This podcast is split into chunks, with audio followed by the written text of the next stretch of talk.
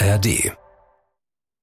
Talk mit Tees. Da geht es selbst mir so, dass ich immer denke, das tut ja eigentlich fast weh, wie sehr ich mich da, mir das Leben zur Hölle gemacht habe und mich gequält habe. Wenn die merken, dass ich immer noch ein bisschen was sehe, und das würde ich mal unterstellen, dass das bei mindestens der Hälfte von Langstock-BenutzerInnen so ist, dass die noch einen Restvisus haben, dann tun die immer so, als würde man das faken. Das aufzugeben war für mich gleichbedeutend mit ja, dann bin ich ein Sozialfall und dann bin ich niemand mehr und dann bin ich unsichtbar für die Gesellschaft. So, ja, vielen Dank, dass Sie das mit uns teilen. Äh, kommen wir jetzt zu den anderen Schwächen so ungefähr. Ein Podcast von SWR3. Mein Name ist Christian Thees. Und ich bin Sophie von Stockhausen. Sophie, ja, die mit Anfang 30 erfahren hat, dass sie innerhalb von 10 bis 20 Jahren völlig erblinden wird. Wie lange ist das jetzt her? Ja, das ist jetzt. Bist ja erst vor kurzem 30 Ich bin ja erst vor kurzem, genau. Also, 15. Nein, ich bin jetzt 48, also, ähm, Mhm. und ich habe, wie gesagt, am Anfang auch noch nicht großartige Einschränkungen bemerkt, aber dann so mit Mitte 30 die ersten. Und jetzt ist es schon so, dass ich ähm, schon starke Einschränkungen habe und um jedes Prozent, was mir bleibt, so ein bisschen kämpfe. Ne? Es ist aber das eingetreten, womit auch zu rechnen war. Ja, Das genau. heißt, also, wir, wir sitzen uns 1,30 Meter ungefähr, äh, sind wir voneinander entfernt. Mhm. Was kannst du noch erkennen? Also ich sehe dich schon schemenhaft. Das ist Ja. alles immer extrem verschleiert und als wäre das hier alles durch so einen Weichzeichner gezogen. Ne? Mhm. Ja. Und ähm, aber ich kann, wie gesagt, du bist für mich jetzt natürlich auch 30, maximal 34 Jahre alt, hast keine Falten und ähm, also diese ganzen Details bleiben mir dann eben natürlich, die fehlen mir. Gut. Seitdem lernst du das Leben anders wahrzunehmen, hast versucht, nach dem ersten Schock noch die Krankheit zu ignorieren, Hm. die Symptome zu verbergen, musstest dich dann aber irgendwann dieser Realität einer fortschreitenden, einer unheilbaren Augenerkrankung stellen. Und über diesen Weg hast du geschrieben, ein Buch, und das heißt, mit einem lachenden Auge, wie eine unheilbare Krankheit das Leben verändert. Und ich habe mich ja gefragt, wie viel Nordlicht, du bist ja Berlinerin mittlerweile, aber wie viel Nordlicht steckt noch in dir? Na, immer noch. Also sehr viel Nordlicht. Ich liebe das auch, dann immer wieder sofort mit Leuten aus dem Norden da rein zu verfallen und dann ist man sofort wieder in diesem alten Schnack drin. So. Also als alter Bad Segeberger Adel. Ne? Genau. Die von Stockhausen. Ja, denn meine Heimat ist ja Stockelsdorf. Ach was, das kenne ich doch gut. Ja, eben den, drum. den, den Hof da, den Erdbeerhof, ne? Äh, äh, nee, in Stockelsdorf er hat nee, der keinen Erdbeerhof. Der ist in Warnsdorf, also einer von denen an der Ostsee da oben. Ja. Stockelsdorf ist aber, ja, also kurz, wenn du nach Lübeck fährst, Genau. Ja, von genau. Bad Segeberg nach Lübeck kommst du als erstes in Stockelsdorf an und dann gleich Stadtgrenze. Ja, ja. In Stockelsdorf ist sonst eigentlich nichts. Äh, Bei euch ist ja das Möbelhaus wenigstens. In Bad Segeberg und die Oh ja, ja, ja. die du ja auch früher wahrscheinlich oft besucht hast, Ja, oder? vor allem als wir da noch nicht wohnten. Äh, das, äh, und dann sehr zum Leidwesen meiner Mutter, weil als wir dann da hinzogen, sagte sie immer, warum wollt ihr da jetzt nicht mehr hin? Und wir immer so, uncool. also, aber ich war da äh, dann als Schülerin Höhlenführerin in diesem, da ist ja so ein Höhlensystem da drunter. Und das war so ein super Job nach der Schule. Ging man hin, machte drei Führungen am Tag und verdiente eigentlich gar nicht so schlecht Geld. Ja, ja, da sind ja naturgeschützte Fledermäuse. Ja, Deswegen wurde schon so manches Konzert, was ja auch da mal am Kalkberg stattfindet, dort in dieser Arena, äh, verschoben oder zunichte gemacht aufgrund der Fledermäuse. Mhm. Ja. Irgendeine besondere Fledermausart. Also die haben da eine massive Population, deshalb kann ich mir eigentlich immer nicht vorstellen, dass die Fledermäuse das wirklich stört, aber gut, wer weiß. Gab es die auch schon zu deinen Zeiten? Ja, ja, also ich, ähm, äh, ne, die damals war es noch nicht so professionell, inzwischen ist das so mega professionell aufgebaut, aber damals, also auch wenn man da durchgeführt hat, hat man da ständig welche gesehen. Ja, Hm. ja. Diese Diagnose damals, die du versucht hast, erstmal so beiseite zu schieben, es war auch eher dein Partner damals, der sich dann reingehängt hat, der überall recherchiert hat Hm. in der ganzen Welt. Den hast du machen lassen. Du selber hast versucht, das Ganze erst einmal wegzuschieben. Und trotzdem kam wahrscheinlich relativ schnell der Punkt, an dem du gespürt hast, ich werde gerade ausgebremst mit all den Plänen, die ich eigentlich hatte. Was hast du zu der Zeit damals gemacht, als die Diagnose kam? Ja, da war ich gerade so Berufsanfängerin nach verschiedenen kleinen Stationen und war dann eigentlich längere Zeit bei der Bread and Butter, dieser Modemesse hier in Mhm. Berlin und Barcelona. Und ähm, wie gesagt, damals waren ja die Einschränkungen nicht so groß und dadurch, dass ich da recht lange war, für heutige Lebensläufe, neun Jahre ist dann ja immer schon lang, habe ich eben mich da auch ganz gut so eingegroovt und ähm, habe das das auch da ne, immer noch sehr, sehr lange ignoriert und niemandem gesagt und ähm, versucht, das so weitestgehend eben zu kompensieren. Ne? Man entwickelt da relativ schnell Strategien und, und legt sich Sätze zurecht und macht und tut das, ja, keiner was erfährt. So. Also du hast dich wirklich durchgewurstelt. Mhm. Du hast diverse Workarounds natürlich gehabt. Wie, wie zum Beispiel? Also, was ja, waren so? Also, also, Sätze zurechtlegen, hast du gesagt. Wie welche zum Beispiel? Ja, zum Beispiel, wenn ich dann jemanden nicht erkannt habe oder so, dass ich dann sage so, sag mal, du, haben wir uns nicht neulich bei diesem Event gesehen? Da warst du doch auch. Oder so, dass ich dann versucht habe, dass die Person dann sagt, nee, ich war schon jahrelang nicht mehr. Oder, ähm, oder arbeitest du noch an dem Projekt? So, dass sie dann, nee, ich bin doch jetzt fest angestellt bei. So, dass ich dann versuchte, mir durch diese Häppchen, die mir dann mhm. zurückgeworfen wurde, irgendwie herauszufinden, mit wem ich es da eigentlich gerade zu tun habe und ähm, ja, oder dass ich dann immer gesagt habe, ja, also ich kann halt nicht so gut gucken, könnt ihr mir die Pläne größer ausdrucken und da hat eigentlich auch eine Zeit lang nie jemand was gesagt oder wenn mal ein bisschen größerer Monitor angeschafft werden musste oder so. Ähm, und ich hatte halt relativ früh schon eine ziemlich starke Nachtblindheit und das kennen ja viele, ne? Das okay. ist bei vielen Leuten total normal und die sagen ja, ja, Nachtblind und so.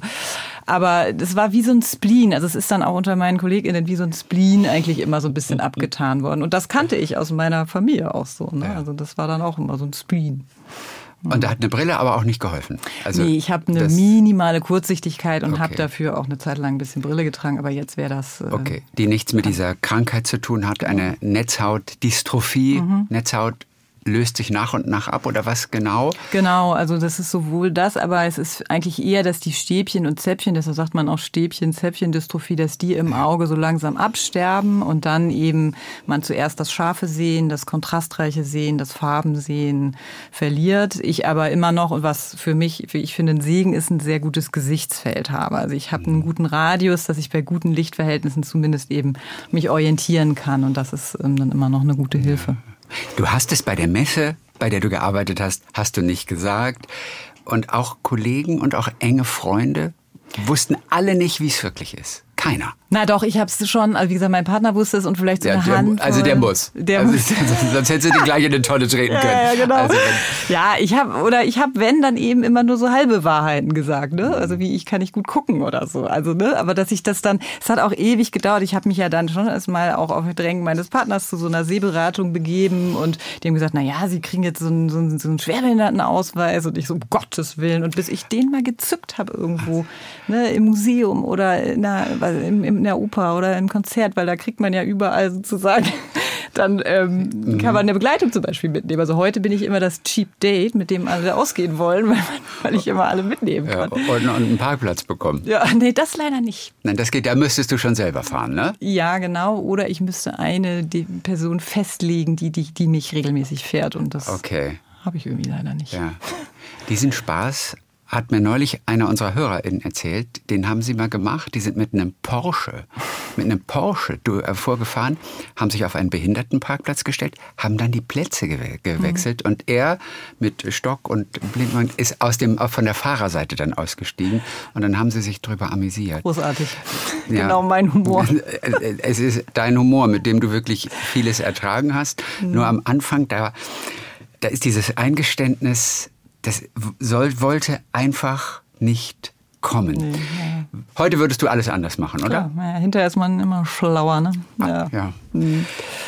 ja. Führt natürlich auch, und das, das, das Schöne auch für alle, die natürlich dein Buch lesen, die hören, wenn du darüber erzählst und auch anderen ja Mut machst mit der Geschichte, weil sie vielleicht in so einer ähnlichen Situation sind, dass du das Ganze auch mit Humor als Waffe sozusagen für dich erträglich gemacht hast. Also wir merken das jetzt noch während der nächsten halben, dreiviertel Stunde, die wir miteinander sprechen. Und mit Humor kann man natürlich auch wunderbar auf die Missgeschicke, die dir passiert sind, über die du ja auch schreibst, mhm. schauen. Jetzt ja. ist es natürlich mehr oder weniger auch eine Anekdote. Mhm. Und es gab echt peinliche Szenen ja, im Alltag, mhm. oder? Ja, ja, total. Und, und zwar en masse. Ja, ja. Wie genau. zum Beispiel. Ja, zum Beispiel auf diesen, diese Wochenmarktszene, wo ich meinen Sohn irgendwie gesagt habe, du, wir treffen uns gleich wieder, gegen, dann kannst du da zu diesem Stand, wo es so Asterix-Hefte und Pokémon-Karten gibt und ich war dann Gemüse holen. Und dann kam ich wieder und äh, tätschelte ihm immer von hinten so über den Kopf und auf seine Jacke Jacke und sagte immer, und hast du etwas gefunden? Und neben mir stand der Verkäufer und guckte irgendwie total böse mich immer an. Und ich dachte, Mann, also wenn er hier Kindersachen verkauft, dann muss er auch damit rechnen, dass die mit ihren klebrigen Fingern da anfassen. Was hat er denn ja. nun? Und keiner sagte aber irgendwie was und dann übertippte mein Sohn mich voll hinten an, meinte, du Mami, was machst du da eigentlich? Und ich so, oh. Und dann merkte ich eben auch, dass der Mann, der mich die ganze Zeit böse anguckte, scheinbar der Vater war. Und der das irgendwie nicht witzig fand. Eine fremde Frau streichelt genau. seinem Sohn über den Kopf. Genau. Minutenlang fast ja, schon. Und da habe ich mich dann mit sowas, ach, mit ihren Mützen und Jacken sehen die alle gleich aus und so. Versuche ich mich dann so irgendwie rauszureden. Aber äh, man landet auch nicht bei jedem mit Humor. Ne? Okay. Ne? Gibt halt auch ja. Hardkerne. Dabei gäbe es ja keine bessere Erklärung, als zu sagen, entschuldigen Sie, ja ich bin sehbehindert. Ja. Ich habe gedacht, das sei mein Sohn. Schon wäre die Sache gegessen gewesen. Mhm. Auch das kam dir nicht über die Lippen. Nee. Und es ist selbst, wenn ich jetzt Lesungen mache oder so und dann liest immer eine befreundete Schauspielerin von mir die Texte vor und äh, da geht es selbst mir so, dass ich immer denke, das tut ja eigentlich fast weh, wie sehr ich mich da mir das Leben zur Hölle gemacht habe und mich gequält habe. Ne? Also mhm. das ist so, aber ich habe eben auch festgestellt, dass das nicht, dass ich damit nicht alleine bin. Ne? Je mehr ich dann doch offensiver damit umgegangen bin, dann auch Kontakt zu anderen ja. äh, Betroffenen gefunden, habe ich halt gemerkt, das haben sehr, sehr viele so gemacht, also fast alle. Ich wollte gerade sagen, würden es nicht alle mhm. im Prinzip so machen. Heute bist du schlauer und sagst, mhm. ich war ja völlig, völlig doof. Mhm. Und dennoch denke ich, aber wir würden doch alle versuchen, das zu ignorieren. Ja. Jedem, dem das passiert. Mhm. Genau. Und ähm, ja, es ist, es ist, wie es ist. Ne? Ich kann es jetzt auch im Nachhinein nicht mehr, aber umso offensiver wird. Es ist ganz witzig, dass sich das dann so umkehrt plötzlich. Ne? Dann, äh, wenn man dann irgendwann für sich entschieden hat, nee, also jetzt äh, will ich damit auch mal rausgehen, jetzt will ich hier mal so richtig offenherzig und authentisch darüber sprechen, ja. dann äh, kehrt sich das fast ins komplette Gegenteil um. Und klar, das basiert natürlich auf den positiven Erfahrungen, die ich dann auch damit gemacht habe. Ja, ne? Ich, das ist ja Logo. Wann wurde es aber eng? Wann mhm. hast du dann auch wirklich Panik bekommen? Ich glaube zuerst in so einer Bewerbungsphase, weil im, im Job war es mir am ehesten möglich, dann jetzt zu sagen, oh ja, also ich muss jetzt hier den Arbeitgebenden sagen, was mit mir los ist. Und als ich meinen Job verlor nach der Schwangerschaft und der Elternzeit, habe ich dann. Warum hast du den verloren? Ja, also das ist auch eine interessante Geschichte. Da bin ich nicht auf, also da habe ich dann am Ende sogar meine Sehbehinderung angezeigt, aber da hat mein Chef gesagt, ja, das wäre ihm eigentlich egal, aber er fände das schwierig, die Vereinbarkeit von Familie und Beruf und damit hätte er eigentlich nichts am Hut. Also der war da sehr alte Schule. Durfte man das damals noch? Heute dürfte man das nicht mehr sagen. Man dürfte das nicht mehr sagen. Bei uns wurde auch immer noch im Büro geraucht. Also oh. äh, da gab's, äh, das ist so in so kleinen, glaube ich, ne, wo dann keiner kontrolliert, wo kein Kläger oder kein Richter mäßig. Genau, man durfte das sicherlich alles nicht, aber ähm, das Unternehmen ist dann ja eh auch äh, insolvent gegangen. Okay. Also ja. war es ja gut, dass ich mich irgendwie dann doch ein bisschen mit ihm einigen konnte, wie ich da jetzt rausgehe. Und aber ich habe dann eben in der Bewerbungsphase, die daraufhin folgte, gemerkt, oh, du hast es dir sehr gemütlich eingerichtet in deinem alten Job und mhm. jetzt musst du ja neue Software vielleicht lernen, du musst dich auf neue KollegInnen einstellen. Du hast diesen Vorschub nicht und dieses Vertrauen, dass du das schaffst. Und ähm, ja, wie, wie sagst du es? Ne? Und da fehlt mir auch komplett die Vorbilder oder die die, die, wie, ja, die Narrative, wie man es denn jetzt angeht. Und da ja. gibt es vielleicht mal eine Beratungsstelle, die verweisen aber auch immer nur auf so Sozialgesetzgebung und so. Und da mhm. muss ich sagen, das ist toll, wenn man im Job ist, aber in der Bewerbungsphase ist das natürlich überhaupt nichts wert. Also da kann ich Nein. ja jetzt nicht mich irgendwo einklagen oder so. Und du hast dich mehrfach beworben dann. Ja, ja. Also ganz viel. Ja, ja, auch immer angegeben, ich bin sehbehindert. Genau. Also Geht ja auch nicht anders. Aber genau. wie stark sehbehindert? Das muss auch, man alles man gar, nicht. Ja, und, muss man ähm, gar nicht. Und ich habe dann immer versucht im Gespräch, wenn ich eingeladen wurde, das so ein bisschen eben schon auch transparent zu machen, ne? um auch den Leuten die Angst zu nehmen, weil ich habe das ja auch verstanden, dass man da Fragen hat. Aber dann hat man immer so das Problem, je offizieller der Arbeitgeber, umso äh, mehr tänzeln die um das Thema rum, um eben ja nichts Falsches zu sagen oder sich später vorwerfen zu lassen, dass sie da irgendwelche Richtlinien nicht eingehalten haben. Aber dadurch war es immer nur an mir, Dinge zu sagen und dann wurde immer nur höflich gelächelt und gesagt, ja, vielen Dank, dass Sie das mit uns teilen. Mhm. Äh, kommen wir jetzt zu den anderen Schwächen, so ungefähr, also so Stärken und Schwächen mäßig. Und das, äh, ja, hat mir dann irgendwo nicht viel gebracht. Ne? Also das ist dann wie so oft, wenn man nicht jemanden kennt, der einen kennt, dann funktioniert es eben nicht. Und so war es dann bei mir auch. Ne? Also ich hätte, glaube ich, mich noch ewig weiter bewerben können. Ja. Und bin dann aber in dem Unternehmen meines Bruders gelandet, äh, der gerade ähm, Geschäftsführer geworden war, frisch bei einem Unternehmen gesagt hat, du bist, solange du suchst, kannst du hier bleiben. Ich weiß ja, was du kannst. Und mhm. wie so oft bei Provisorien hält das dann ja ein bisschen. Okay. Ein Glück auch Ja, natürlich total. dann in, in der Situation, Mhm. bevor man dann auch irgendwann so langsam anfängt zu verzweifeln, man möchte ja arbeiten, Ja. dann äh, gar nichts bekommt. Ja, und auch da bin ich nicht allein. Ich habe mich neulich mit jemandem getroffen, der inzwischen komplett erblindet ist und der auch sagte, ja, dann war ich Jurist, dann hatte ich meine ersten Referendariate gemacht und dann wollte man mich nicht und ich war da aber so toll abgeschlossen und ich war so vollblutjurist und ich verstehe das überhaupt nicht und also das ist wirklich ähm, und man bezieht es natürlich auch erstmal persönlich auf die eigenen Fähigkeiten. Immer, ja, hast du da irgendwie im Gespräch jetzt komplett versagt oder und ähm, ja, ist da irgendwie echt, das ist schwierig einfach, ne?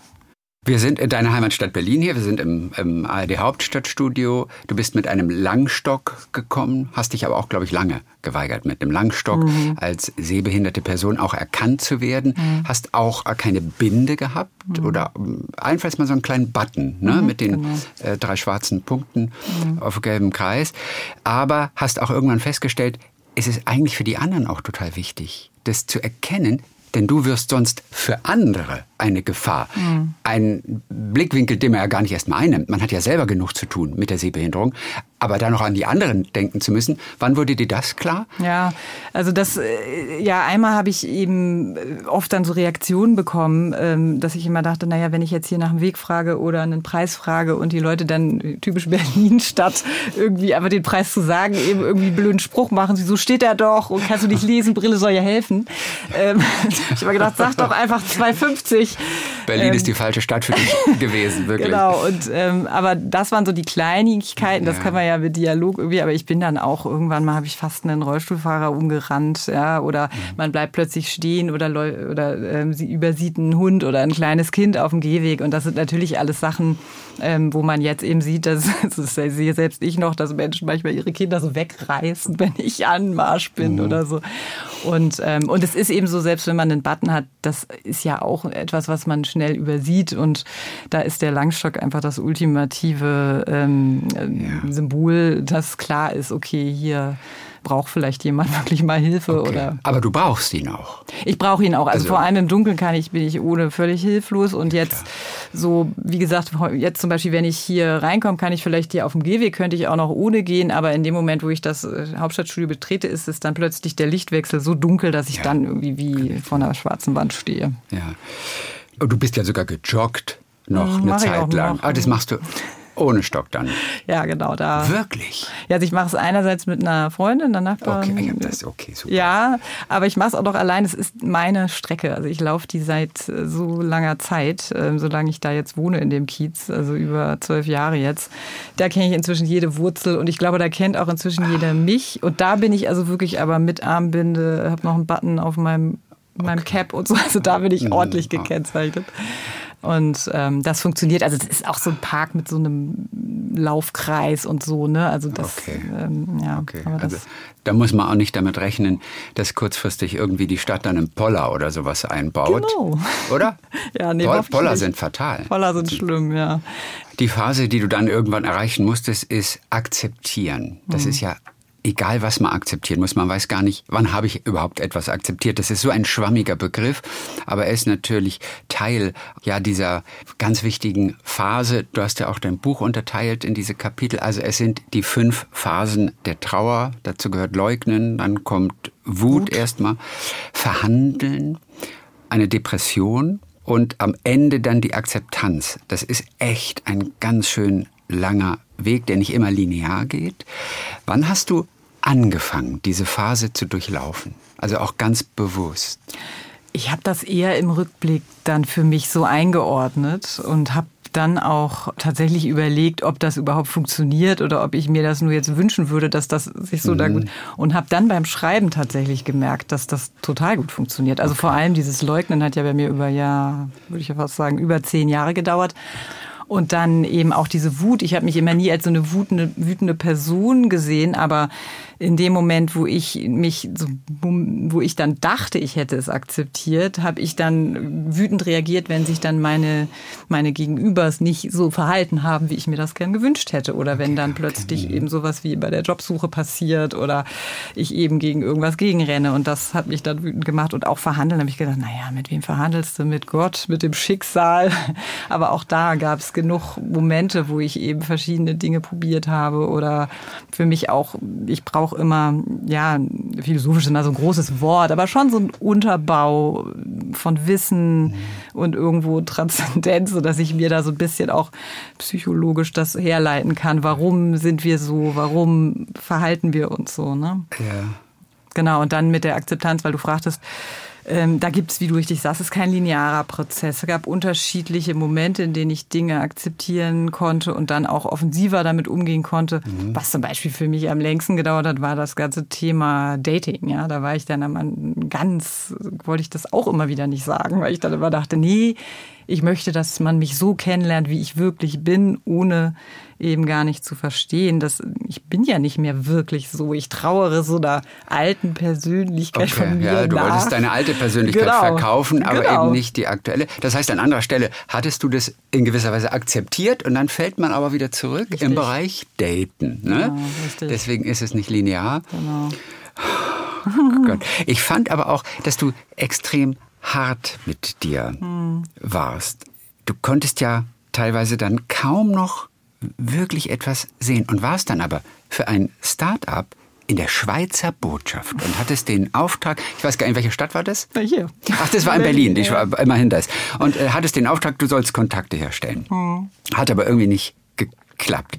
Und ganz ehrlich, das geht ja auch eigentlich gar nicht. Und ich finde es wirklich krass, dass du da noch so lange dran festgehalten hast, wie? Mhm. Du kannst nichts mehr erkennen. Die Leute stehen alle plötzlich auf. Ah, oh, ich glaube, sie sind alle aufgestanden. Mhm. Dann an, auf wen gehe ich zu? Und das finde ich echt. Du warst auch wirklich hart ja. mit dir. Und da bin ich nicht sicher, ob das allen auch so passieren würde mhm. oder ob das auch so in deiner Persönlichkeit irgendwo liegt. Denn es ist echt schon hart gegen sich selbst. Ja, total. Also das hat ich habe mir das heute so erklärt, dass ich immer so wahnsinnig stolz auf meine Autonomität war, ja, dass ich eben selbstständig war. Ich bin auch so erzogen worden, auch eine allein alleinerziehende Mutter, die immer sagte, du musst dein eigenes Geld verdienen, du musst irgendwie selbstständig sein, du musst gucken, dass du beruflich klarkommst und so. Also das hat schon viel, glaube ich, mit mir gemacht und das, das aufzugeben war für mich gleichbedeutend mit ja, dann bin ich ein Sozialfall und dann bin ich mhm. niemand mehr und ja. dann bin ich unsichtbar für die Gesellschaft und ohne zu wissen, dass es da noch sehr viele Graustufen dazwischen gibt. Ne? Ja. Das,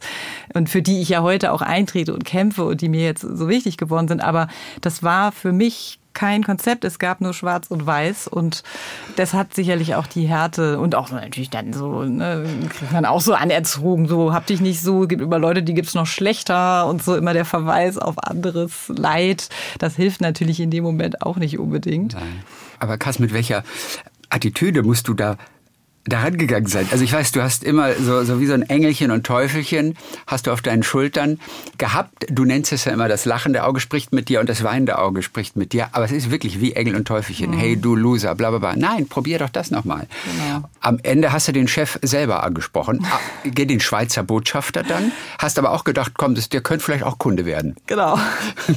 ja, der war auch sehr geduldig mit mir, hat äh, sehr lange zugehört, was ich dann meinen, meinen kleinen Pitch da gemacht habe und äh, hat dann aber eben gemeint, ja, aber ich kenne mich jetzt mit IoT überhaupt nicht aus. Und da habe ich gesagt, ja, aber was machen Sie denn dann hier?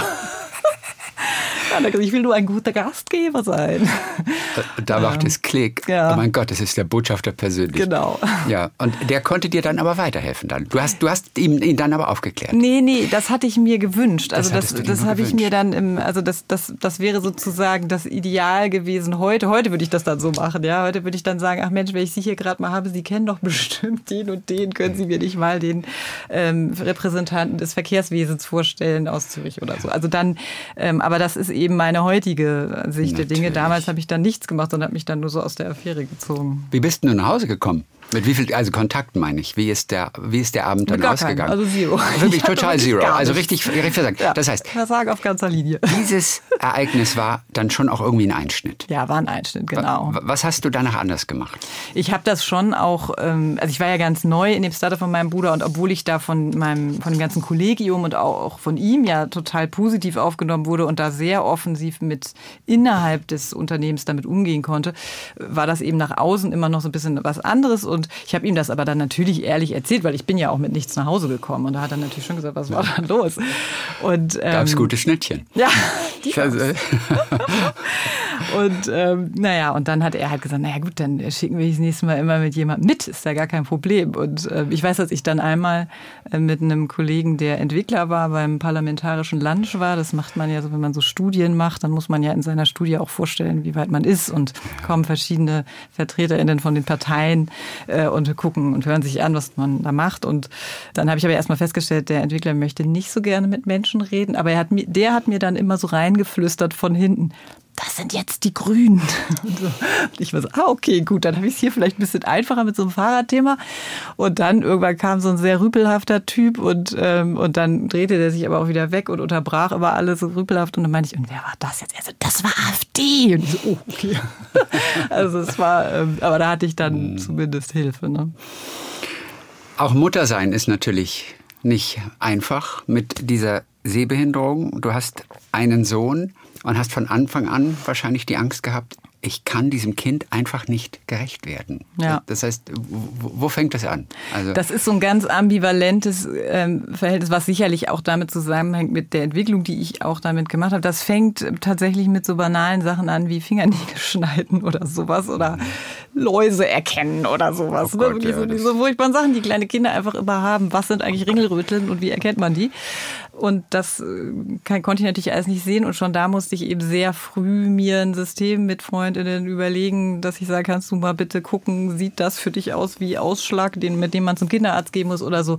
Ne? Und ähm, das sind alles so kleine Sachen. Und was mir allerdings so am meisten Sorge gemacht hat, war tatsächlich so dieses Vorlesen, weil das für mich als Kind immer das Schönste war, wenn mir schön vorgelesen wurde und ich auch früher gerne selber vorgelesen habe. Und das weil es so eine ganz besondere Bindung Ja. natürlich auch schafft, ein Ritual wird, das so wichtig ist. Vorlesen ging nicht mehr, auch mit einer großen Lupe. Doch, noch. die hatte ich dann. Ich hatte, also erstmal bei diesen ganz simplen Kinderbüchern habe ich mir einfach immer irgendwas ausgedacht. Das hat mein Sohn auch völlig so mitgemacht. Und das ist ja auch dieses, was ja eigentlich dann am Ende der, das vorbildliche Teilhabe ist, wenn man damit raufwächst, so wie er, dann ist das für ihn gar nichts Besonderes. Das, was für mich ein großes Drama war, war für ihn überhaupt nicht schlimm. Ne? Also ich habe dann mir am Anfang habe ich sehr viele Titel auswendig mehr oder weniger mir ausgedacht. Dann, als es so ein bisschen mehr Text war, bin ich, habe ich dann mit so einer, das nennt sich digitale Lupe, immer so rübergeschoben. Und auch das hat ihn nie gestört. Ich dachte immer, das muss doch stören, wenn ich dann mit so einem blöden Gerät immer über die ja auch bebilderten Seiten rutsche. Das hat immer nur andere Kinder abgelenkt, wenn die zu Besuch waren. Die wollten dann damit spielen, sagen, was ist das? Das ist ein Handy und so. Genau. Und ihn hat das aber nie gestört. Und dann ist mir auch viel später erst aufgefallen, es geht ja gar nicht um dieses Vorlesen, sondern es geht, was du sagst, um diese Bindung, um das miteinander im Arm liegen und sich was zusammen angucken. Und dann ist ja am Ende, ob die Geschichte jetzt so oder so ausgeht, in einem gewissen Alter noch egal. Ne? Aber das war mir, ja. und das musste ich alles lernen und da helfen einem Kinder natürlich auch dabei. Und diese ganzen Herausforderungen helfen einem dabei, das zu lernen und zu erkennen, dass es da irgendwo dann doch Lösungen gibt. Ne? Du färbst natürlich insofern ab auf mich, als dass man selber gerade versucht, immer Lösungen zu finden im Kopf. Also, und, und ich habe jetzt gerade nur gedacht, gut wäre es gewesen, du hättest einen Freund gehabt, einen Bekannten, der wirklich auf ganz tolle Art und Weise das in dein Handy eingelesen hätte. Und du kommst dann abends mit deinem Handy und spielst es ab und ihr hört es zusammen. Das Handy gibst du aber nicht aus der Hand, das kann man auch nicht irgendwo anders nochmal hören, sondern nur mit dir am Abend. Das finde ich wäre eine Lösung gewesen. Der wäre vielleicht auch dein Kleiner sogar ganz zufrieden mit gewesen, oder? Das haben wir tatsächlich erst in der Corona-Zeit gemacht. Da hat dann mein Bruder, als Lockdown war, meinem Sohn immer Harry Potter eingelesen und ihm das dann immer so kapitelweise rübergeschoben. Also du kennst genug Medienleute hier in der Stadt, aber falls du irgendwann mal wieder was brauchst zum äh, Aufsprechen, mache ich jederzeit. Super. Also äh, das mache ich Du jederzeit. wirst dich wundern, ich melde mich. Du kannst dich jederzeit melden. Also das auf jeden Fall, das meine ich auch wirklich ganz ernst. Wer diese Sehbehinderung nicht hat, der fragt sich ja ohnehin, ey, Leute alleinerziehend mit Sehbehinderung und schon diesen zwei, drei kleinen Sachen, die du gesprochen hast, die ja fast noch unwichtig sind, wenn es um das große Ganze des Bewältigen des Alltags geht. Es ist ja auch nicht Zeit ohne Ende, mhm. sondern irgendwo braucht man auch ein gewisses Tempo, mhm. um das Kind in den Kindergarten, in die Schule zu bekommen und so eigentlich geht es ja gar nicht. Hm. Also sage ich. Du naja, beweist ich, das Gegenteil. Und das ist das Tolle. Hm, ja und nein. Ne? Also ich bin ja auch wirklich dann 2018 das so gegipfelt in erst bei der einen Firma, die dann pleite ging. Eine Startup gehen ja häufiger mal pleite. Also da hatte ich dann erstmal keinen Job und Kind war noch nicht groß äh, und da mussten all diese Sachen gemacht werden und da bin ich wirklich in so ein richtiges Loch gefallen. Das ist dann Teil dieser Depressionsphase ja. auch. Ne? Und ich habe auch körperlich gemerkt, ich war oft am Ende. Ne? Ich hatte, war ständig krank. Ist man ja eh mit kleinen Kindern, ist man eh ständig krank, aber ich hatte auch wirklich so absurde Sachen wie eine Kalkschulter oder sowas. Also wo man sich dann gar nicht mehr bewegen kann und denkt, wie soll das denn jetzt gehen? Ähm, eine Behinderung reicht so ungefähr. Und, ähm, und da hat mir wirklich dann irgendwann mal meine Hausärztin gesagt, sagen Sie, äh, es ist ja alles doppelt anstrengend, was Sie machen, mindestens. Ich wollte also, gerade sagen, ich finde, doppelt trifft es nicht. Ja, also da müssen Sie doch mal auch ein bisschen, ne, wie du auch sagst, gnädig mit sich sein. Sie gehen jetzt erstmal mit Ihrem Sohn auf eine Kur und dann reden wir weiter. Also es geht so nicht weiter. Ne? Und ja, das ist eben, gehört zu der Härte, der eigenen Härte, mhm. Strenge. Und das, davon habe ich mich inzwischen natürlich verabschiedet und genieße das total. ja.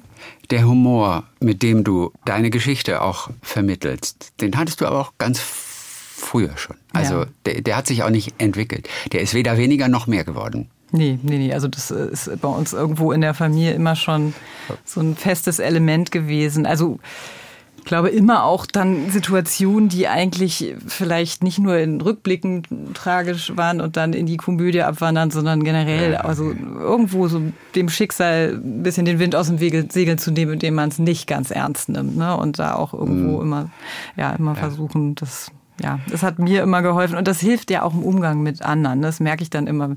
Also ich bin nicht super schlagfertig, aber Zumindest wenn äh, jetzt irgendwie blöder Spruch kommt und man versucht, das irgendwo ein bisschen humorvoll abzufangen, dann wird es plötzlich nett.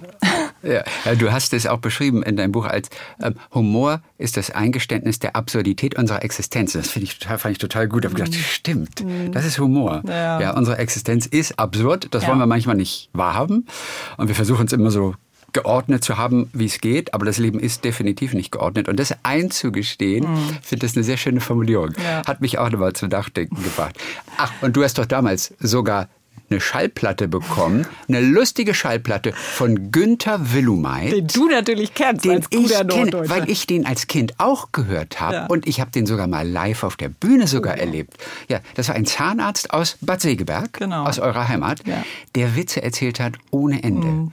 Ja. Wie alt warst du damals? Da war ich fünf oder sechs ähm, und mein Stiefvater war selber Arzt und wir wohnten damals, wir waren frisch in den Norden gezogen und wohnten über der Praxis und dann kommen ja, also in den wilden 80ern kamen ja immer noch Pharmavertreter mit Geschenken. Ich weiß nicht, ob das immer noch so ist.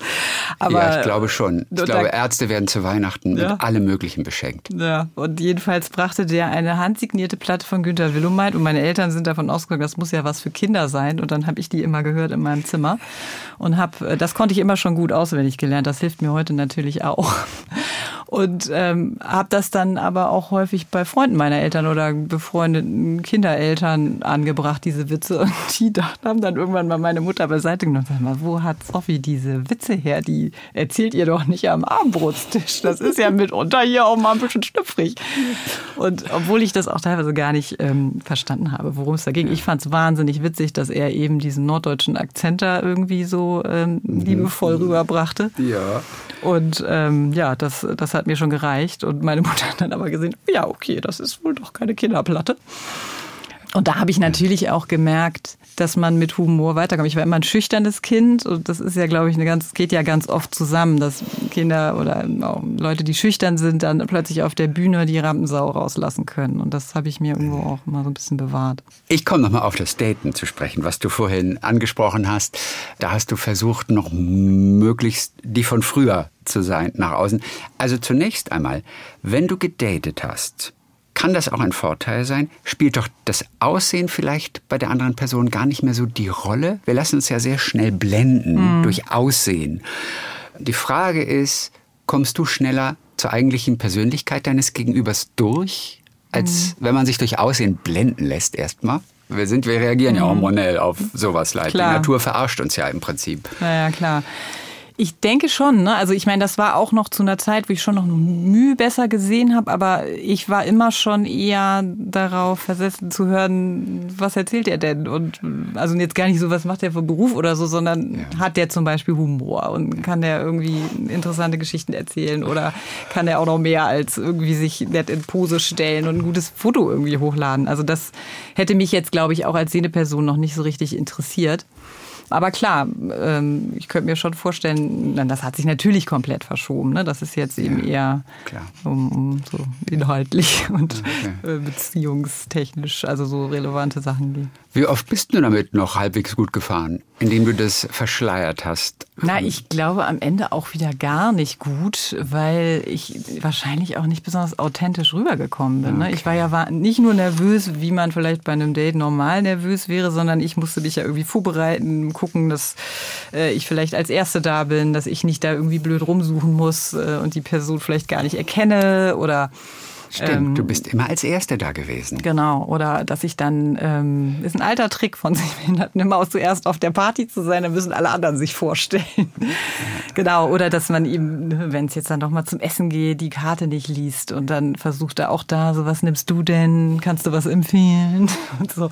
Ne, Also das sind so, ja, die kleinen Tricks und das hat mich ja allein schon so viel Stress gekostet, Ja. dass ich dann, glaube ich, einfach, ähm, also nicht so super erfolgreich war wahrscheinlich, weil es irgendwie komisch wirkte. Ne? Aber wie sind diese Abende überhaupt ausgegangen? Ja, also immer nett, aber jetzt Also nie, dass es jetzt dann wirklich äh, ich daraufhin ähm, eine längere Beziehung geführt hätte. Ne? Also Ja. das ähm, war dann irgendwie nicht. Und ich habe es dann auch irgendwann ähm, auf dem Wege nicht mehr gemacht, weil ich dann dachte, nee, das äh, bringt mir jetzt irgendwie so nichts. Das muss irgendwo auf einem anderen Wege klappen. Und später hast du es aber dann auch so ganz offen, hast du es auch gesagt, wie es ist. Und das war dann aber auch erfolgreicher. Mhm. Ja, oder, genau. oder reagieren Menschen auch darauf verstört? Ja, aber hättest du das gleich mal geschrieben? Ja, also oder hast du ja vielleicht sogar dann auch. Nee, ja, das habe ich dann ähm, nicht. Aber ich habe dann meistens versucht, so vielleicht bei einem, am Ende des Dates, wenn es wirklich wahnsinnig nett war, oder wenn ich dann ähm, beim zweiten Mal oder so, dass ich das dann schon versucht habe, vielleicht erstmal so einzuleiten mit im Dunkeln muss ich mich jetzt hier mal einhaken oder so. Ich habe auch da dann gute Erfahrungen gemacht. Ne? Aber ich habe schon auch die Erfahrung gemacht, dass für, für manche das dann so ein, ah, interessant, ja, hm, ja, krass und so. Die würden einem dann ja nie sagen, du, das ist, das schaffe ich nicht oder das kann ich einfach nicht, sondern das gibt dann tausend andere Gründe, ne, warum man dann sich nicht Ja, noch ein zweites, drittes, viertes Mal trifft. Klar. Genau, und ich, also die beste Erfahrung habe ich halt mit ähm, jemandem gemacht, der aber leider in New York lebte, der, als ich das dann mal offen gesagt hatte, meinte, ja, aber ich habe mich heute Abend rasiert, so, also der dann sofort natürlich auf diesen Humor aufgesprungen ist und das Ja. war natürlich gut. Ich habe mich extra rasiert. Diese Krankheit gab es sogar in deiner Familie. Aber du wusstest es nicht. Wann hast du das erfahren? Und kein Mensch hat bei euch jemals drüber geredet. Dabei gibt es das sogar in der Verwandtschaft. Ja, also ich habe, ähm, also mein, mein Vater hat das und meine Großtante hat Dein das. Vater hat es sogar. Ja, genau. Der aber nicht so oft zugegen war, weil du vorhin gesagt hast, Genau. die Mutter war alleinerziehend. Genau, ich war da immer nur in den Ferien. Ähm, Ah, Die okay. lebten auch ein bisschen weiter weg und ähm, und alle wussten in der Familie, dass die wieder dieser Satz nicht gut gucken. Also das, das war irgendwie klar und gesetzt. Mhm. Und äh, mein Vater hatte dann aber, also der hat dann noch einen Unfall gehabt und hatte dann eine Querschnittslähmung, weshalb dann sich auch niemand mehr so richtig um die Augenproblematik gekümmert hat. Also das, das fiel dann immer hinten runter, weil alle anderen gesundheitlichen Probleme einfach dringender waren. Ähm, nichtsdestotrotz, als ich dann irgendwann mal mit meiner Diagnose ankam und sagte, du, also ich muss euch mal was sagen, ich habe jetzt hier echt so eine witzige Diagnose bekommen, ich weiß überhaupt nicht, was ich davon halten soll, ähm, sagt mir gar nichts. Und da hat er mir dann einfach gesagt, ja, also das habe ich ja auch, also das hast du dann wahrscheinlich von mir. Und ich dachte, ah, okay. Ja, Man ist sich aber vielleicht dessen nicht bewusst, dass es erblich ist. Oder nee, also ich das, war mir ne, dessen überhaupt ne? nicht bewusst. Also ich konnte auch mit dem ähm, hederitäre Netzhautdystrophie, also ich mein Latein ist nicht so weit gediehen, konnte ich nichts anfangen. Ne? Mhm. Ja. Und ähm, Besteht denn die Gefahr, dass du es auch weitergibst an deinen Sohn? theoretisch schon, ja. Mhm. Und dem kann man, weil es ja auch unheilbar ist, nicht vorbeugen. Steigen Vorbeugen kann man nicht, ja man könnte es jetzt testen lassen. Also ich rede darüber mit meinem Sohn tatsächlich auch. Natürlich Ja. Altersgerecht, gemäß. Mhm, und ja. ähm, aber ich habe ihn da schon mal gesagt, weil ich immer finde, das kann man auch in einem gewissen Alter, ne, jetzt nicht mit drei oder so, aber ähm, äh, kann man das äh, machen. Und er kriegt es ja bei mir auch wesentlich anders und mehr mit, was das bedeutet. Und dass, das, dass wir jetzt nicht nur wie Trauerklöße zu Hause sitzen und weinen. Ja. Und wir haben aber, also ich habe immer, als er noch kleiner war, für mich entschieden, dass ich es nicht testen lassen will, weil es, ich immer denke, es bringt nichts. Und er hat das für sich momentan auch noch entschlossen. Und Wie alt ist er? der ist jetzt elf. Oh, der ist elf. Ja, Mhm, okay. Genau. Und das kann er ja dann Nein. irgendwann selber entscheiden. Ja, ist auch eine, eine Entscheidung, die für einen Elfjährigen einfach auch gar nicht getroffen werden kann. Aber es kann auch sein, dass es nicht weitergegeben wird. Kann auch also sein, das genau. Mhm. gibt es da Prozentzahlen? Naja, wir sind vier Kinder und ich bin die Einzige. Okay. Also ich weiß nicht, ob man das jetzt als Okay. statistisch Ja. ähm, äh, hinnehmen kann, aber Wie hast du reagiert, als du erfahren hast, ey, das gibt's bei uns in der Familie und kein Mensch hat's gesagt Hm. bisher? Leute, sowas Essentielles, darüber spricht man doch auch.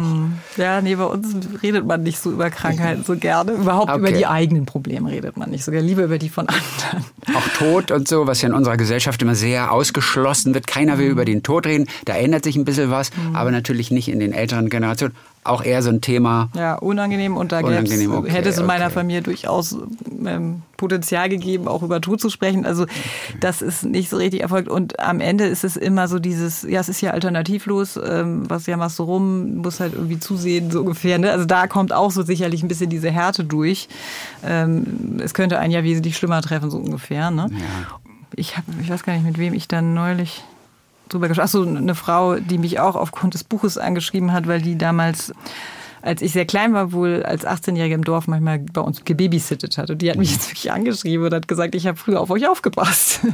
Und dann hat sie gesagt, ja, weil ich habe meine Großmutter die kennengelernt und die war eben stark MS-krank. Meinte sie, ja, deine Großmutter, die kenne ich ja noch, aber die hatte ja irgendwas, aber darüber sprach man ja nicht. Und dachte ich, ah, kommt mir irgendwie bekannt vor. Okay. Und warst du äh, sauer so ein bisschen und hast der Familie einen eingeschenkt dafür oder es, war, es war halt nicht. so. Also ich, es Ja. war halt so und ich glaube, ich habe das alles erst im Nachhinein dann noch mal ein bisschen Mhm. anders für mich bewertet. Aber ich bin auch jetzt niemand, die jetzt irgendwie da, ich habe da ja nichts davon, wenn ich jetzt mit dem Finger irgendwie zeige und versuche Mhm. da irgendwelche Schuldigen zu finden. Da, jede Generation hat ja, glaube ich, so ihre Themen und ihre Probleme und, Mhm. ähm, und, und das ist, finde ich, dann auch völlig in Ordnung. Das muss dann jeder selber. Ich würde es für mich ganz anders machen und man, ja, es ist dann eben einfach nicht so emotional eng. Ne? Ja, Also weil okay, ja. da fehlt dann irgendwann natürlich das Vertrauen. Auch normal. Ja. So kann es eben auch sein bei Familien. Ist Genau. auch nicht außergewöhnlich, Ja, weißt genau, du? Ne? Ja. Die Frage ist, sind andere Sinne schärfer geworden? Wird so etwas wirklich kompensiert? Also Sicht lässt nach, äh, die Fähigkeit zu sehen und das Gehör. Aber du hattest ja ohnehin schon immer ein extrem gutes Gehör, oder? Ja, also- ein, ein sogenanntes Bad Hearing. Ja, genau. Das passt wiederum zu den Fledermäusen bei euch Genau. in Bad Segeberg, äh, fällt mir jetzt gerade ein. Äh, Ein sogenanntes Bad Hearing. Mhm. Du hast immer schon extrem gut gehört. Ja, ich bin vor allem neugierig und höre überall mit. Also das habe ich immer schon gemacht. Ähm, Aber wann hast du das gemerkt, dass du ein Bad Hearing, also Fledermausgehör hast? Ja, also äh, mein Bruder hat das immer gesagt, weil der immer meinte, es ist Wahnsinn, was du alles mitschneidest. Wir haben ja nun auch drei Jahre sehr intensiv zusammen gearbeitet und er fand es immer ein mega Asset, dass ich in Meetings irgendwie Sachen höre, die kein anderer gehört hat. Also entweder, weil die Leute nicht gut zuhören und das hat er dann eben verpackt in dieses Bad Hearing. Deshalb musste ich dann auch immer im Anschluss irgendwie so transkribieren, mehr oder weniger. Und auch, ähm, ja, aber ich glaube schon, dass man dann mit, also geburtsblinde Personen haben nochmal ein ganz anderes gutes Gehör und Gespür. Das habe ich nicht und das werde ich wahrscheinlich auch nie erreichen. Aber was ich schon merke, ist, wenn man tendenziell nicht eine ganz schlechte Merkfähigkeit hat und irgendwo das schon mal, also sowieso schon ein bisschen gut hören kann, dass sich das dann natürlich weiter ausbaut. Und es ist ja auch das, worauf ich mich jetzt mehr und mehr fokussieren muss. ne? Ich muss halt einfach gut zuhören und mir die Sachen schneller merken und, und darf da nicht so mich drauf verlassen, dass es nochmal irgendwo nachzulesen ist. Ne? Ja. Was fehlt dir am meisten? Oder es gab viele Dinge, die du irgendwann zum letzten Mal dann einfach so bewusst hast, auch ohne Probleme machen können. Du hast dich ja eingerichtet in deinem Leben, wie es jetzt ist. Und ich glaube, keiner wahrscheinlich jemals hat es besser geschafft als du. Und dennoch Was fehlt dir am allermeisten? Ich glaube, diese uneingeschränkte und, und, und sorglose Mobilität. Ne? Und da geht ja vieles mit. Also ich bin zum Beispiel in Berlin leidenschaftlich gern Fahrrad gefahren. Ne? Und auch das klingt irgendwie banal, aber jeder, der immer öffentliche fährt, weiß, dass es einfach nervt, wenn man kurze Strecken eigentlich nur zurücklegt. Ne? Und ähm, ja, und, und genauso, dass es jetzt eben Mobilität bedeutet einfach für mich sehr viel aufpassen. Ich kann nicht mal eben irgendwo hingucken, äh, einem Gedanken nachgehen, sondern ich muss mich mhm. wirklich konzentrieren auf den Weg. Ne? Ich muss mir auch vorher überlegen, äh, gehst du den Weg? Nee, da ist immer so, so viel Kopfsteinpflaster und äh, nee, lieber nicht und so. Also es geht halt alles nicht mehr unbeschwert genauso reisen. Ne? Ich muss mhm. irgendwo planen und ein bisschen für Eventualitäten vorsorgen. Ansonsten ähm, geht's halt schief. Und ähm, das fehlt mir. Das ist so eine Unbeschwertheit. Und da merke ich auch, dass das manchmal bei mir im Kopf noch gar nicht so richtig umgeschaltet hat, dass ich immer denke, ja klar komme ich nach morgen nach Steglitz, äh, gar kein Problem. Und dann sitze ich in der Bahn und die Ansage funktioniert nicht und denke, war jetzt hier schon Steglitz oder nicht? Und muss mich dann durchfragen und so.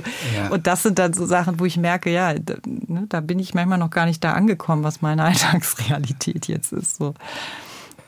Oder könnte man sich mit einer App dabei helfen. Einfach aufdrücken, die sagt dir, wo du bist. Ja, also ich benutze natürlich viel Google Maps ähm, und es gibt inzwischen eine, die auch sich immer weiterentwickelt, in die alle gerade die mega Hoffnung machen. Die hieß früher Be My Eyes oder die heißt immer noch mhm. so. Ja. Da ist man in so einem Netzwerk weltweit und kann sozusagen anrufen, wenn man im Supermarkt steht, sagen, guck mal, äh, hier in dem Regal, wo steht denn jetzt der Cayennepfeffer oder so. Ne? Mhm. Und ähm, da gibt's jetzt eine, die Be My AI heißt und wo es eben auch ein bisschen in Richtung geht, ähm, ja, was sehe ich hier? Ne? Also ist das hier die Toilette oder ist das äh, das Waschbecken?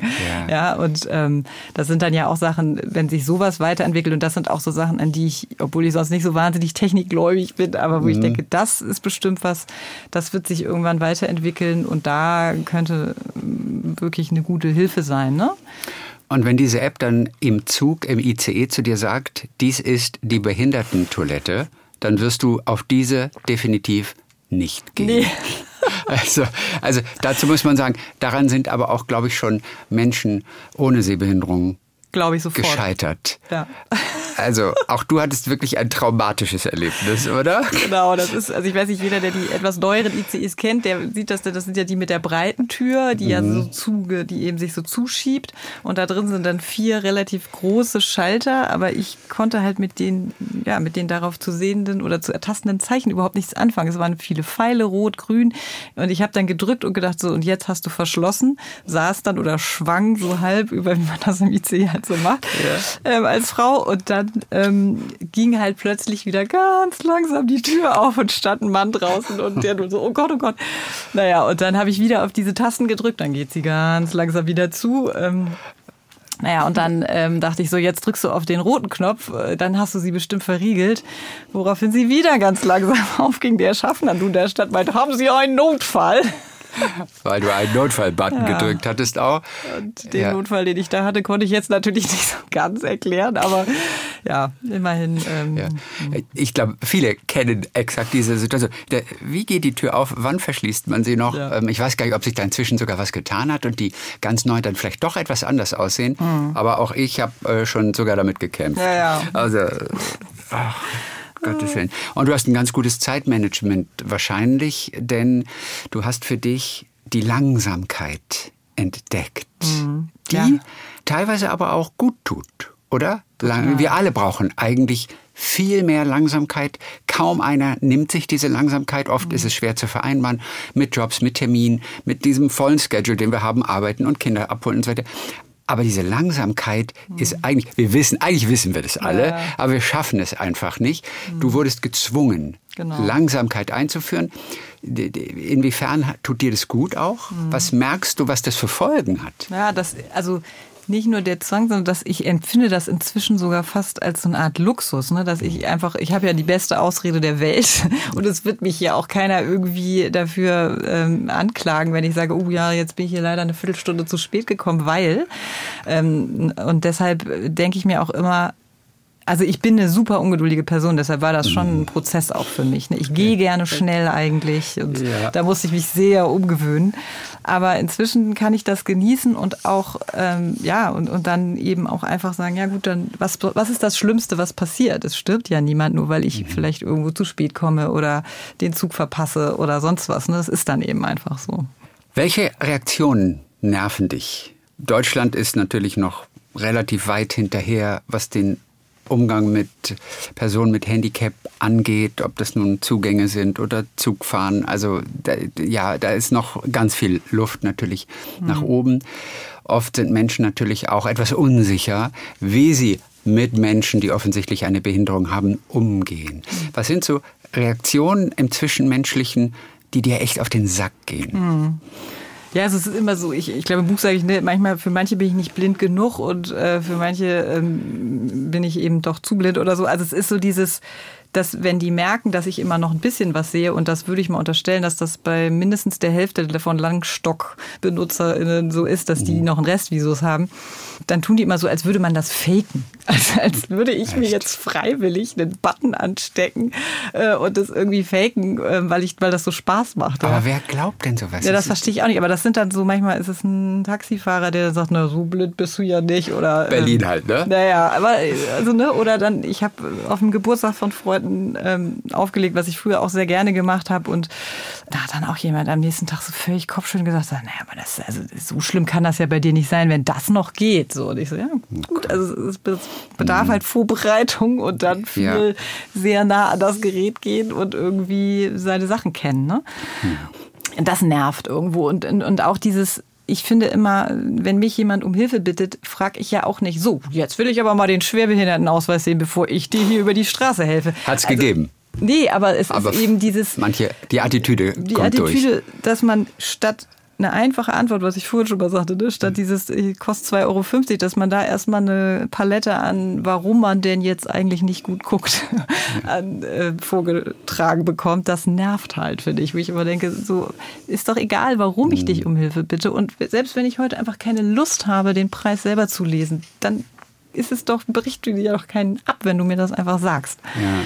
Und das, finde ich, ist schon, da, da, sieht man auch Unterschied, wie du richtig sagst. Ne? Es geht einem manchmal auf Reisen auch so, dass man dann irgendwo landet und da ist das sofort ein komplett anderer Schnack. Es gibt ja wirklich äh, große Beispiele, wer nicht was alles geschafft hat mit einer Behinderung. Es sind diese exemplarischen Vorzeigebiografien bis hin zu Olympiasiegern, egal aus welchem Lebensbereich. Warum helfen diese Biografien quasi gar nicht. Hm. Ja, weil sie immer suggerieren, dass eigentlich jede behinderte Person es schaffen müsste, eine Olympiasiegerin oder den Mount Everest zu besteigen. Und das nervt, weil das ist ja wie in der Mehrheitsgesellschaft auch, ist das eben ein ganz kleiner Prozentteil derjenigen, die sowas schaffen. Ja? Also du bist auch kein Olympiasieger, soweit ich weiß. Hast du gut recherchiert? Ja. Und, ähm, und das suggeriert aber, dass eigentlich jeder es schaffen oder zumindest ja das Leben schaffen müsste, wenn dann dies mit der Olympiade nicht klappt. Und da wird eben auch immer irgendwie vorausgesetzt, dass man ja, wie kann das denn sein, dass du am Leben scheiterst, wenn ein Mann ohne Arme und beide heute der weltbekannteste Coach ist oder so. Und das sind äh, eben wirklich so, das sind auch Dinge, auf die man sofort angesprochen wird. Also wenn du irgendwie sagst, ja, ich bin sehbehindert, ja, kennst du nicht diese Anwältin oder die, die da im Tibet irgendwie Blindenschulen errichtet? Ich so, ja, kenne ich. Habe ich schon mal gehört.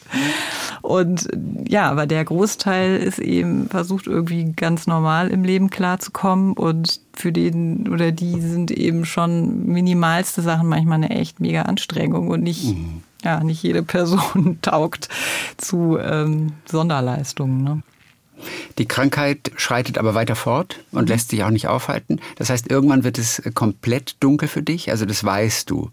In zehn Jahren vielleicht schon oder alles das ist möglich. Ist genau, ist sehr, sehr schwer zu sagen. Also ähm, ja.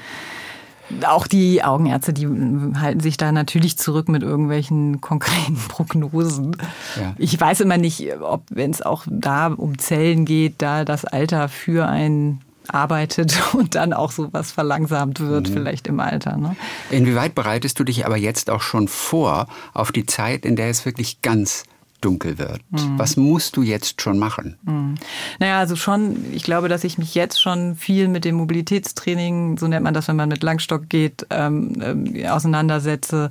Das ist auf jeden Fall eine Hilfe. Wo ich gerade immer noch so ein bisschen ambivalent bin, ist mit der Punktschrift, also mit dem Braille, weil ich immer nicht genau weiß, mhm. ob das wirklich noch in Zeiten von Textausgabe, Voice-Over, ob das wirklich noch wichtig ist für mich, weil es ist verdammt schwer zu lernen. Es ist wie eine Sprache, die man auch jeden Tag trainieren muss. Und okay. wenn ich es nicht jeden Tag trainiere, mag es sein, dass ich es vielleicht doch nicht brauche. Es ist eine große Investition ne? ja. an Energie, an Zeit. Genau. Okay. Genau, also da bin ich noch nicht so. Und da ist es eben auch so, wenn ich es jetzt machen würde, aber eigentlich noch täglich mit sehr viel Vergrößerung meine Texte schreiben und lesen kann, werde ich es nicht benutzen. Ne? Mhm. Und da muss ich eben abwägen. Und ja, ich versuche mich natürlich auch so ein bisschen, ja, seelisch klingt komisch, aber doch schon darauf einzurichten, dass ich denke, ich habe jetzt jeden Schritt und jeden Schub zwar irgendwie mit Furcht entgegengesehen, aber am Ende gemerkt, dass es machbar ist und dass es sich immer wieder lohnt zu kämpfen und da auch ähm, eine, eine Möglichkeit zu finden, den nächsten Schritt zu gehen. Und so sehe ich das eigentlich inzwischen dann auch. Also ich habe jetzt auch äh, inzwischen gerade auch durch das Buch ein paar Kontakte zu Leuten, die eben auch inzwischen komplett erblindet sind und die mir da auch Mut gemacht haben, ne? die eben genauso ihr Leben weiter gestalten mhm. und arbeiten im Kulturleben und was nicht alles unterwegs sind. Ja. Klar, jeder würde sich natürlich wünschen, den Rest Visus zu behalten, aber es wird irgendwie weitergehen. Du bist nicht der Typ, bei dem das Wort Verlust über allem steht, obwohl du wirklich viel verloren hast. Und es ist eine Frage, die, die mag man eigentlich gar nicht stellen, aber wenn man sie jemandem stellen kann, dann bist du das. Weil du nicht in Verlustkategorien denkst. Hast du auch etwas gewonnen? durch diese furchtbare Krankheit? Hm. Ja, also ich glaube, ich habe eben durch diese Ruhe und dieses ein bisschen runterkommen und auch dadurch, dass ich die Zeit hatte, mich jetzt mehr mit diesem Thema auseinanderzusetzen, irgendwie wirklich nochmal so einen Schub in Richtung Schreiben gewonnen. Und ich glaube, wenn ich weiterhin in dem Tempo gearbeitet hätte und mich in den beruflichen Haifischbecken weiter bewegt hätte, den ich vorher unterwegs war, ich, hätte ich die Zeit nicht gehabt. Das hätte ich nicht geschafft. Und jetzt bin ich durch, dadurch, dass es eben unerfolgreich war mit der Jobsuche, bin ich sozusagen in die Selbstständigkeit reingetrieben worden, was ich am Anfang natürlich hat mir das Angst gemacht, aber dann habe ich eben ähm, gemerkt, ja, aber eigentlich ist es eine gute Sache. Und ich kann jetzt viel selbstbestimmter arbeiten, muss natürlich sagen, dass ich, ich habe ja eine private äh, Berufsunfähigkeitsrente, die ich Gott sei Gott sei Gott sei Gott sei Dank mal abgeschlossen habe vor Jahrzehnten die mir natürlich so eine gewisse Sicherheit finanziell gibt, als Freiberuflerin da auch ein bisschen anders drauf mhm. gucken zu können. Das ist auch ein Riesenprivileg. Aber trotzdem merke ich eben jetzt, dass ich ähm, auch mit diesen jetzt folgenden Aufträgen und sei es, dass man Workshops mitgestaltet zum Thema Inklusion, dass das läuft und dass mhm. da eben neu und das hätte ich ja nie erfahren und das macht mir natürlich jetzt viel mehr Spaß an so was Sinnvollem zu arbeiten, was mich selber mhm. natürlich einerseits betrifft, also ist es auch alternativlos, ich muss mich mhm. sozusagen fast aktivistisch einsetzen, aber dass ich da eben auch noch anderen helfen kann und das hätte ich natürlich vorher sonst nicht so erlebt und das Nein. ist natürlich schön. Also kann ich nicht anders sagen. Ja. Das fühlt sich gut an. Also auch die Karriere hat sich natürlich anders entwickelt. Du hast damals äh, Literaturwissenschaft, Publizistik studiert, E-Business auch noch, hast bei Universal Music äh, mhm. gearbeitet. Ähm, also du warst Managerin bei der Modemesse Bread and Butter, hast du gesagt, und äh, mittlerweile mhm. Schreiberin, ne? ja. Texterin, Ghostwriterin, Kolumnistin.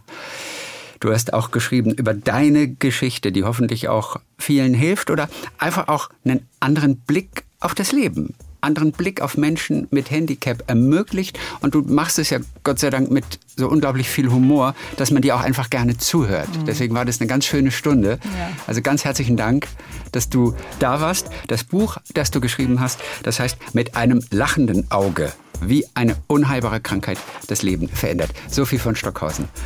Dann äh, toi toi toi für all die Projekte, die jetzt kommen und danke, dass du da warst. Ich danke dir, Christian. Das war ganz toll hier. Mit Tees.